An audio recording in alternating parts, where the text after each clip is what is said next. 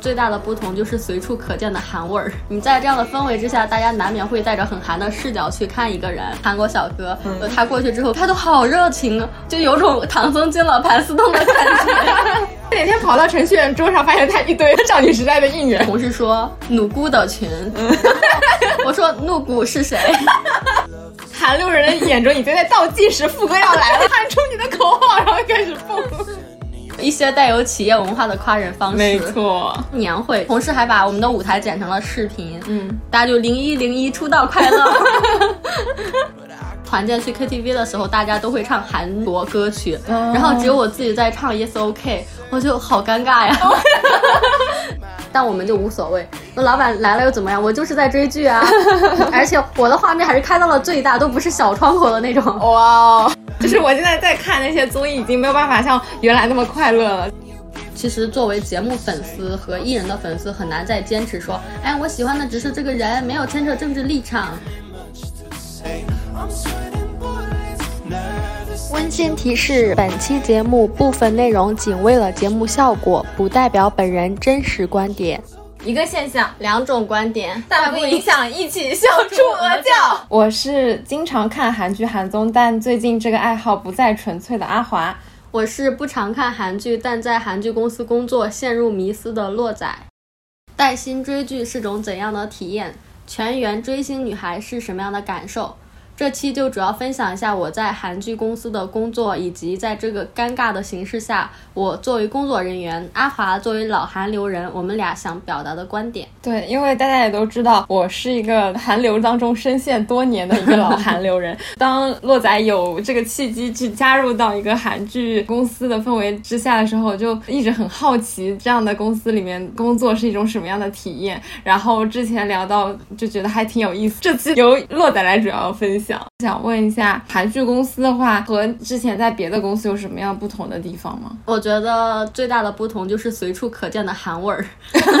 什么样的韩味儿？就首先你在这样的氛围之下，大家难免会带着很韩的视角去看一个人。嗯，就刚开始入职的时候，有好几位同事说过我长得很韩，我以前从来没有听过这样的评价。所以他问的时候，我说我没有啊。然后后来又有其他同事问我，你是不是朝鲜族？我说不是啊，我就是汉族。然后他就说，那你往前几代的基因里面应该会有朝鲜族的基因。好执着啊！对，我说没有，就是一个纯纯的汉族。一定要在你的族谱里面挖出一个和韩国、朝鲜族有关系的这个因素。对，然后大家要。夸你的时候也会带着韩国的视角来夸你，嗯，然后还有一个其他的同事说我夏天穿的很女团风，我就黑人问后面，我说我怎么穿的很女团风了？我感觉你们公司可能夸人的话术就是和别的公司不太一样，就在别的公司大家可能说哇你今天穿真好看，真少女真清纯，然后在你们公司就统一为哇你穿的真韩国女团风，你长得真韩，其实是在夸你长得真好看，一些带有企业文化的夸人方式，没错。然后我记得之前你不是进新公司，你还要起自己的昵称嘛？然后也都是一溜的韩味儿的一些代称，什么炸鸡啊、炒年糕啊，一些喜闻乐见的韩国的潮流美食。然后后来发现，哇，人气比较高的几个都已经被占掉了。从昵称上也可以很明显的看出韩味儿的这种企业氛围。对，还有像聚餐的时候，以前在其他公司就是大家随便可能出去吃或者点点什么东西，然后我们聚餐的话。大家就是一群人点点炸鸡，点点可乐，然后在会议室里面投屏去看韩综。哦，还有就是大家的话术和语言也都非常的韩。嗯，因为前面也讲过，很多人都是追星女孩，所以说如果有人生日的话，大家在群里面会讲那种特别追星女孩的话术，彩虹屁嘛。对对对，比如说今天是二月二十七号，然后组长今天生日，大家会说组长零二二七生日快乐，然后说什么什么长得又好看，组长业务能力又很强。强一起走花路哦，什么面担当，对对，一位出道。我忘记具体的话术是什么，但是他们当时讲的很应景，既夸了组长，因为他作为组长业务能力很强，然后又夸了他的。业务实力啊，然后又夸了他的外形啊，就是非常的专业。嗯，让我非常头疼的就是大家经常会说一些简单的韩语，就在他们看来很简单，但是我真的听不懂。举个例子听听。就之前有一次群里面大家在讨论一个事情，就说别的群怎么怎么样，然后我同事说努姑的群，我说怒姑是谁？后来我才知道，他问的就是谁的群，对对对怒不是韩语谁的意思。对然后他们就像是看另类一样看着我，然后显得我非常的傻逼。我之前在别的公司实习的时候，其实也有比较熟悉韩流的人会用这种韩语的中文话，什么巴黎巴黎。我第一次看的时候，我也觉得也太可爱了吧。我 没听懂，后来还是你跟我解释，我才我才懂。因为本来韩语里面巴黎巴黎就是快点快点的意思，然后他发巴黎巴黎来催促我，我就觉得哇，这好可爱。那你们看到怒姑啊、巴黎这样的词，你们一下就能反应出来吗？嗯，哦，我只要念出来就反应出来了。嗯反正我当时就是一个纯纯的傻逼。而且还会觉得这样说话还挺可爱。你以后也回过去，这是什么怒骨的剧，怒骨的活，活学活用，就还挺可爱的。然后催他的时候也巴黎巴黎，学会了，因为我以前只知道阿拉索，然后坎灿呐，还有阿加西这些，嗯就是谁知道怒骨是什么意思？而且他这个剧是怒骨的群，又很像一个人名，对对对，洛仔的群。还有一次面试来了一位韩国小哥，然后他面完之后，面试官把他带过来给大家打招呼，嗯，然后他们一群人开始就用韩语交流，然后非常非常的热情，所以你们组里小姐姐都会韩语吗？好多人都会。你看看，你看看，业务能力。我们当时有群面，然后我后来听我同事说，他之前面试的时候说。我很爱韩国明星，我很会说韩语，他以为自己是优势，结果群面的时候发现每个人都会说韩语，他说啊，我的优势没有了呢。怪不得人均怒骨呢，人均怒骨，人家在复习自己学习的单词。说回刚刚的韩国小哥，他过去之后跟别的组员就开始用韩语交流，嗯，他都好热情啊，就有种唐僧进了盘丝洞的感觉。就是办公室里面久违来了一点，对，一点小哥哥，一点洋气对，然后就是这个小哥估计被吓跑了吧，后来没有入职。啊！天哪，不然还可以跟韩国小哥哥交流交流。学学韩语是吧？对对对，我之前在节目里面也讲过，就像我一些在体制内工作的朋友，或者是在国企，他们就不能过圣诞这种洋节，但是我们公司在圣诞节之前，大屏幕就已经开始放圣诞的歌曲、音乐呀，然后开始放韩剧里面特别浪漫的圣诞场景了，就把氛围给拉满。嗯，我记得你还有拍给我，这里面都是我很熟悉的人，你知道吗我都有亲切感。哦，那呃嗯嗯，我只是觉得挺美好的。之前洛仔随口说到说，呃，因为过年了嘛，然后说公司里面印了一些韩剧主题的日历，就在洛仔的口中就是不值一提，不屑一顾。然后我就啊，我我一开始还觉得，哎呀，还挺有意思。我说你这个日历做的挺好的呀。然后我过年期间，因为我表姐也很喜欢看韩剧，也看韩综，然后我在和她说的时候，我就提起说我有个朋友在呃韩剧相关的公司，然后他们有这样的一个阅历，然后我姐她两眼放光，她说天哪，你能不能帮我问你朋友要一份？她甚至想带到办公室去炫耀一下，我有这个阅历哦。哦，我当时哦，我没有想到你看来这么珍贵。就是因为不喜欢的话，其实就就普通的阅历了，送给我都不要。哦，我当时看的时候确实觉得很多余，我就想干嘛要发日历呢？哎呦，那你在融入这样一个韩流氛围比较浓的一个嗯公司的时候，会感觉有隔阂吗？有没有觉得就是全办公室除了你都在看韩剧追星这样？呃，有的，我现在已经成熟了，但是刚开始是非常的格格不入的。嗯嗯，展开讲讲。比如说团建去 KTV 的时候，大家都会唱韩国歌曲，然后只有我自己在唱 Yes OK，我就好尴尬呀，就是非常的你竟然不唱 Me Pick Me Pick Me Up，呃，我觉得它不好听。那你也很执着，就是我要尊重我的审美，即使我会成为不合群的那个，但是我也要尊重我的审美，好听就是好听，不好听就是不好听。不过我现在也在努力想说，我要不要去学一首一两首韩文歌曲，才艺展示，是对，不要到自己的时候显得自己很割裂。然后后来也会有。呃，出去团建的时候，大家都在唱韩国歌曲；不唱歌的时候，外面也会在放韩国的歌曲。嗯，然后大家都知道歌曲的嗨点是从哪儿到哪儿。嗯，比如说前面的话，大家都一群人很安静，在这等着嗨点的到来。然后那个嗨的地方到来之后，大家就开始摇头，然后开始原地蹦迪。那每个人都知道，就歌曲的那个副歌高潮部分在哪里。然后我又很尴尬，就同样一首歌，在你眼中它只是平平淡淡在唱而已，然后在韩流人的眼中已经在。倒计时，副歌要来了，准备好了，就喊出你的口号，然后开始蹦。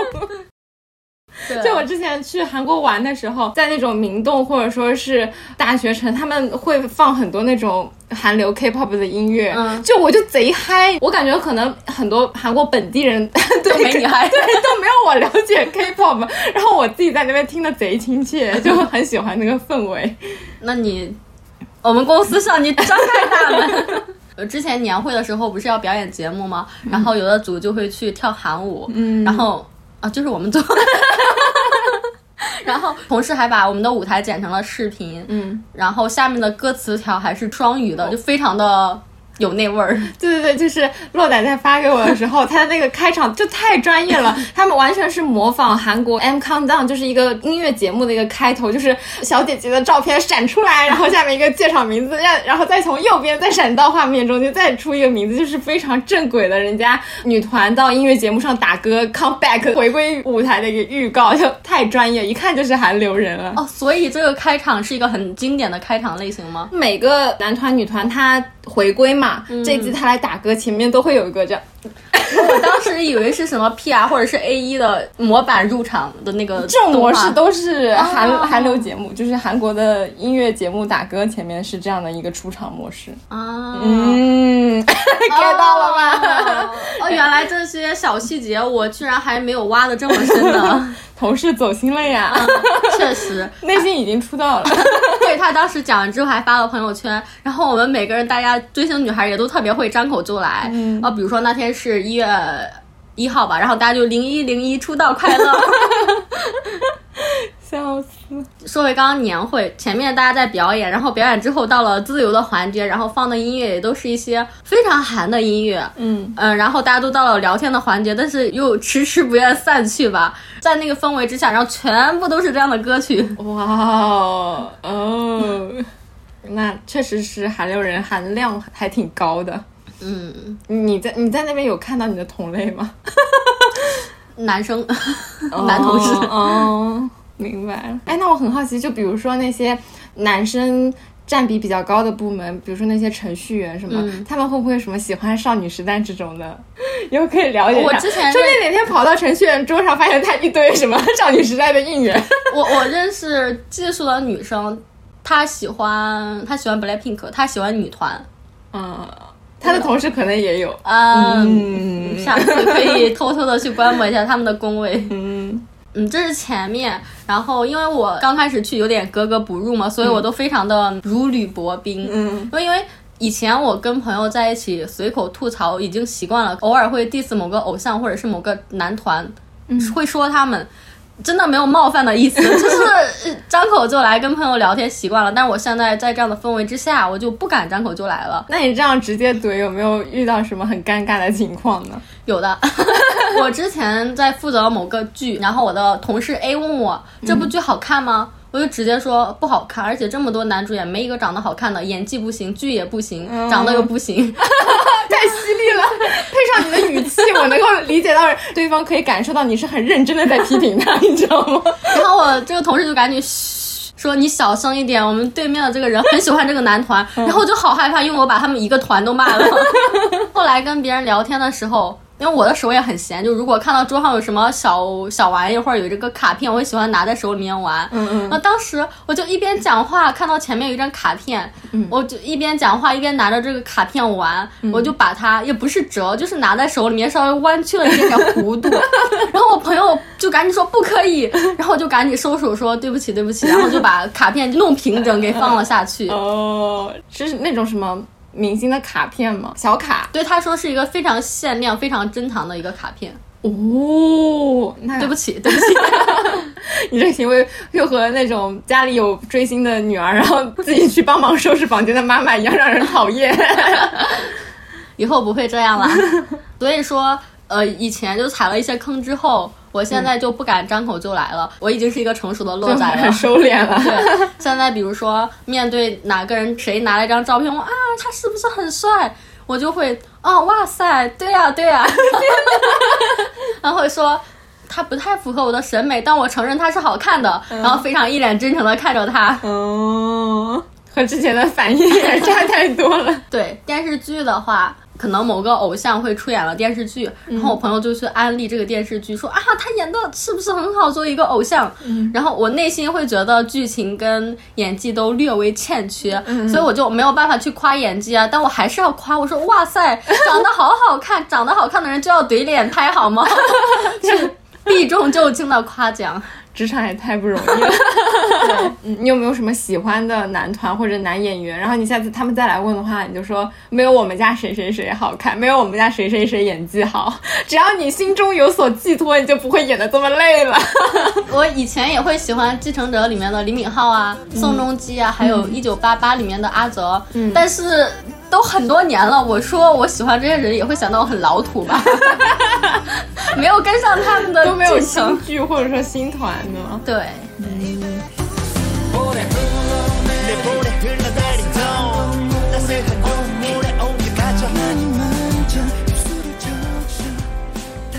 那你现在能接受看韩剧了吗？其实我一直没有说我不看韩剧，只是因为我看的相对比较少哦。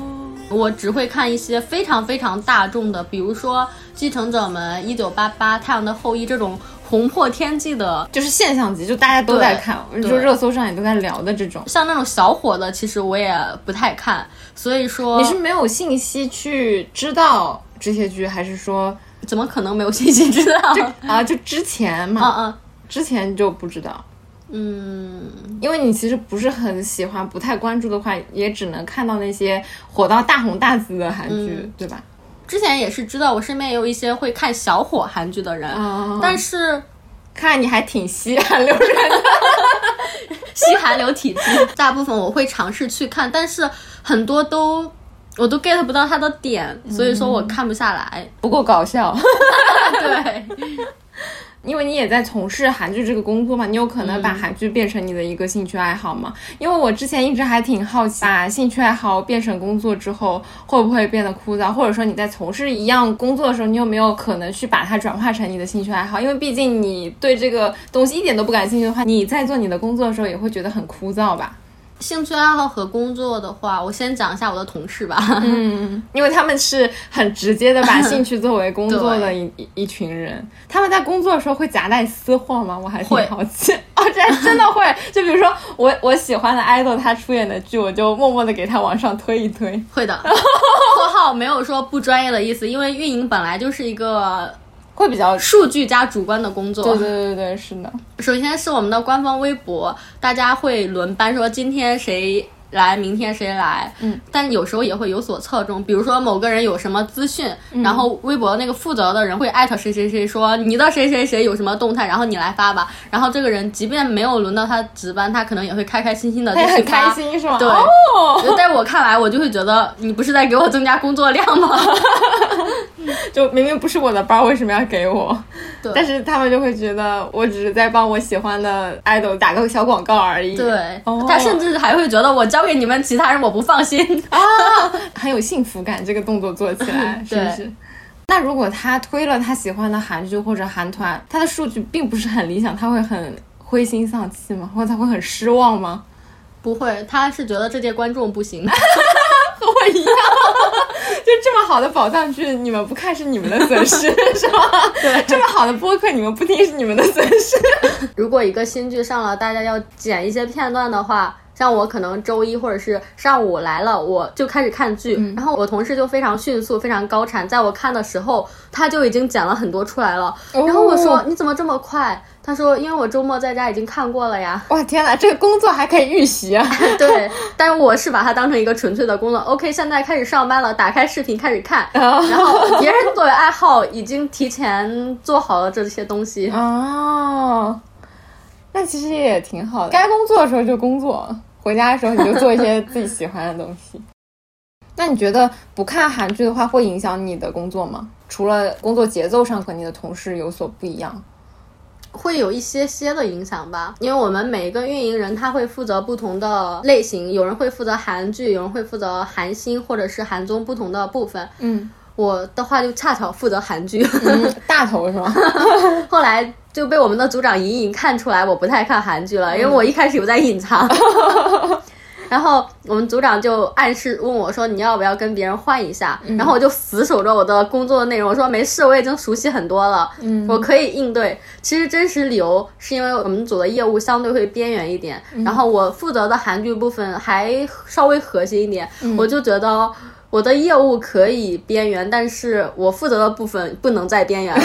不然就是边缘的边缘了，对，嗯，其实就有点像我们之前在某团实习的时候，虽然我们所在的部门是整个企业框架下比较小众、比较边缘的一个部门，但是我们所负责的美食内容又是所在部门比较强项，然后也是比较强势的一个板块的内容，所以做起来还算比较有发挥的空间吧。对，也就是当时我为什么要守住韩剧这块这块土地的原因。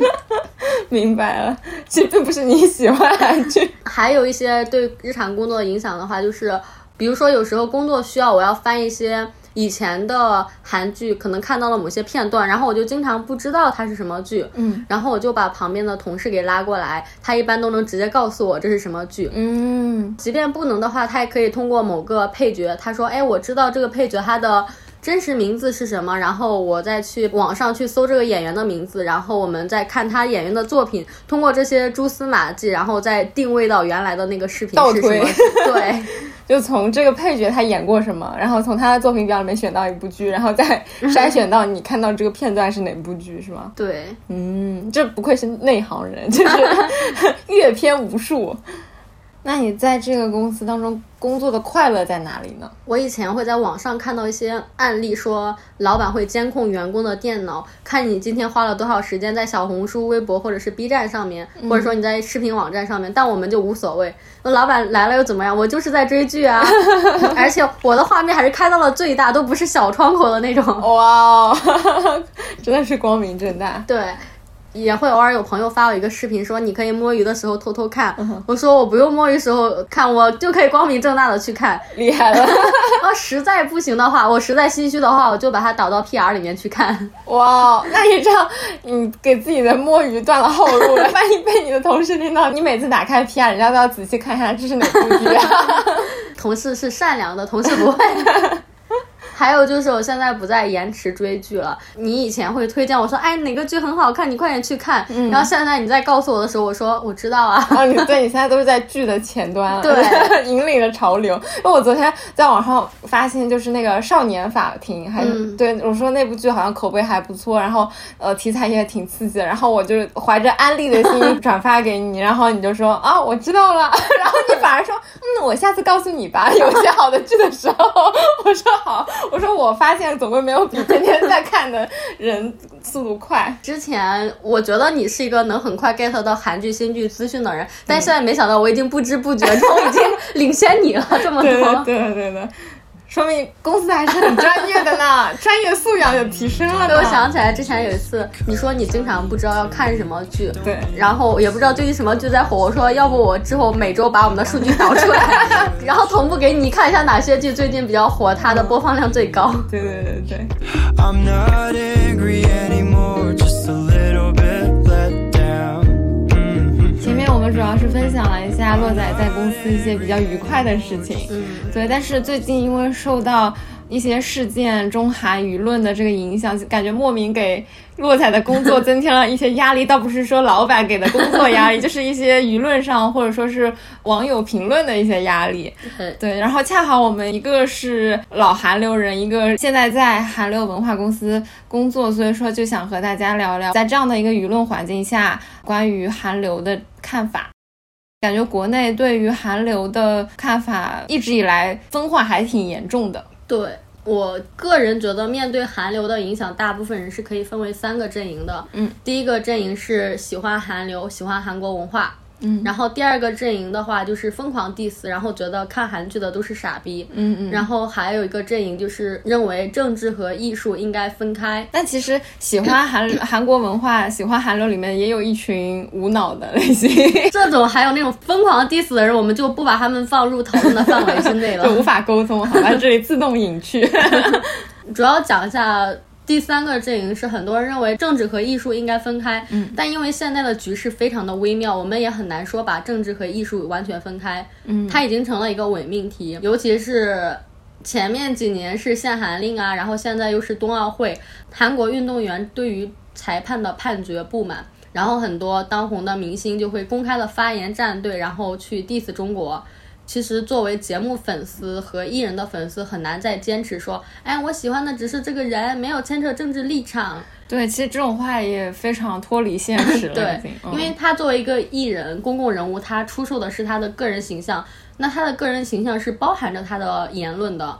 嗯，对，然后我讲一些我身边的案例的话，不管是我公司的同事和我身边的韩流人，大家其实是可以看清这个微妙的形式的。然后大家在于爱好和政治立场前面也是非常能分得清的。嗯，像刚刚也讲了，这种中韩的紧张的局势愈演愈烈之后，很多人会把对于韩国的厌恶牵扯到我们的平台，嗯然后会在我们的官博或者是各种地方去骂人。啊，对，然就后莫名的背负了很多 和平台本身无关。就假如说你是一个我们的用户，你觉得我们哪里的体验不好，来骂我们，这我们倒算了，对不对？嗯然后这种很无厘头的迁怒，就让人非常的没有办法接受。对，所以我同事就说，把骂我们平台的删掉，骂韩国人的就适当保留就可以了，因为不然工作量实在也太大了。嗯，然后，因为很多人会把这种愤怒牵扯到平台，之前同事还做了一个表情包，说什么我们是中国 APP 怎么怎么样，然后搞那个吴京的表情包。那因为又不是韩资企业，就假如说老板是韩国人的话，那也就算了，对不对？又不是韩资企业，唉，就确实还挺无奈的。对呀、然后我的话也是因为最近受到政治因素的影响之后，就感觉我平时的这种爱好的快乐就已经不再那么纯粹了。就是听起来好心酸、啊。我比较关注到的一个是刘在石，他可能在综艺节目里面，他就说，呃，当时的短道速滑比赛的那个判罚是让他很生气、很愤怒，认为那个判罚是不公平的。然后另外就是防弹的一个成员，他也在 ins 上面发了一个视频去阴阳怪气吧，说中国奥运会上这一场比赛的判罚存在不公或者说是争议。那我就会觉得，先稍等一下，嗯我在这里再翻译一下。对于不太了解韩流人的人，我再翻译一下。刘在石就可以约等于中国的何炅，然后防弹少年团就可以理解为中国的 TFBOYS，这样吧？对对对，那每次阿华 做完这种之后，我都要在这儿翻译一下。对对对，你你说你要翻译一下，我心里想有什么需要翻译的，就愣住，然后就会觉得，嗯，他们自己有这么大的影响力和号召力，然后还说这些言论，其实还挺不负责任吧？就对于华人粉丝来说，确实还挺有杀伤力和侮辱性的。就是我现在在看那些综艺，已经没有办法像原来那么快乐了。他们的那些政治言论和他们节目当中的那种搞笑，这两个人格让我非常的纠结和分裂的感觉。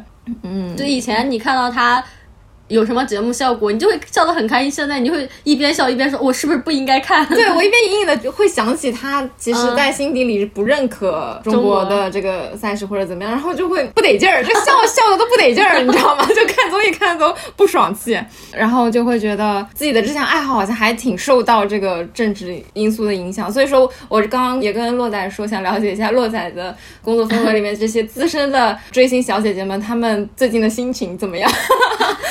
这些追星女孩们也都很难办吧，就跟你一样，觉得很微妙。就我确实很喜欢韩流，她给我带来了很多力量或者说支持吧。嗯，但是大家也都很清醒的知道，这群人跟两个国家之间的政治关系是没有办法完全分离开来的，大家也都很无奈。然后看到自己很喜欢、看了很多年的节目主持人说了这样话之后，大家也都很生气。对的，对的。之前我也聊了很多关于韩剧的话题。对于韩剧本身来说，我是觉得，虽然在中国环境下，很多人很排斥，对它有很多偏见，呃，但是我觉得就韩剧、影视剧就事论事上来说，他们现在的发展还是非常成功的，包括在塑造自己的 IP，或者说在走向世界这个这条路上，我觉得是有很多可圈可点的地方。所以说，我也一直很正大光明的给大家安利，我会觉得是有道理的。他们。甚至反华也好，但他们这些产业上的一个发展的道路不值得我们借鉴，我觉得这个是不对的。那你现在会像以前一样去安利某个剧或者表现自己的兴趣爱好吗？我应该还是会说，平时会喜欢看韩剧啊，但是不是特别了解我的人的话，我就先隐藏我 曾经在学生时代有过追星历史的这样的一个过去，因为我感觉在大部分人的眼中，好像对于呃追星女孩，然后尤其还是追的是韩星，对这群人的误解和抵触的情绪还是挺大的。嗯，韩流在现在的中国网络环境下也是非常不受待见的一群人，对，所以说在还没有受到这个。政治事件的影响之前，我们会觉得我追爱豆本身，其实只要爱豆人设不崩的话，那我其实默默的不受大家认可也好，我自己默默的喜欢也 OK。但是，一旦这个爱豆他在发挥自己的影响力的同时，去输出一些他的政治立场的时候，老韩流人还是会觉得挺错付的，终究是错付对，真的是错付了。再举个韩综的例子，比如说《Running Man》，也是十年多的一个综艺，就会觉得。哇，这终究是错付了。就假如说我把这些情绪全都积累在一档中国综艺上，我好像就不需要去经历这样的一个呃失落和伤心这样的一个情绪。所以，嗯，通过这个事件，确实。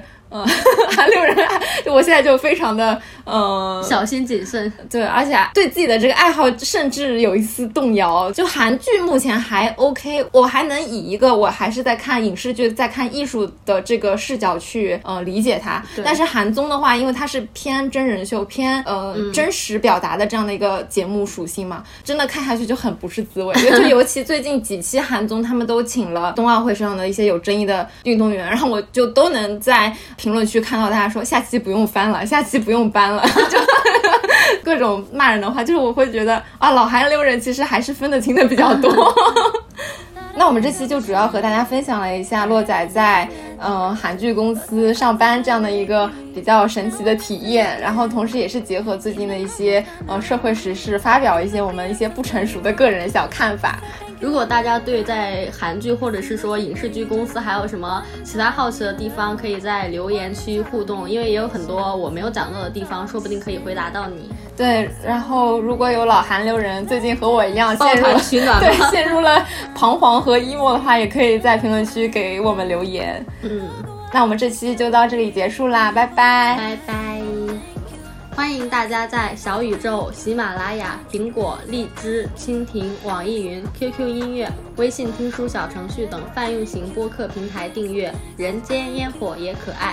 有任何建议或选题，欢迎投稿给我们，可以添加微信“可爱 FM 幺幺幺七”或发送至邮箱“人间烟火也可爱”的首字母小写加上幺幺幺七 at 幺二六点 com。我们也会在 show notes 贴出我们的听友群，欢迎大家扫一扫入群哦。I got so much love.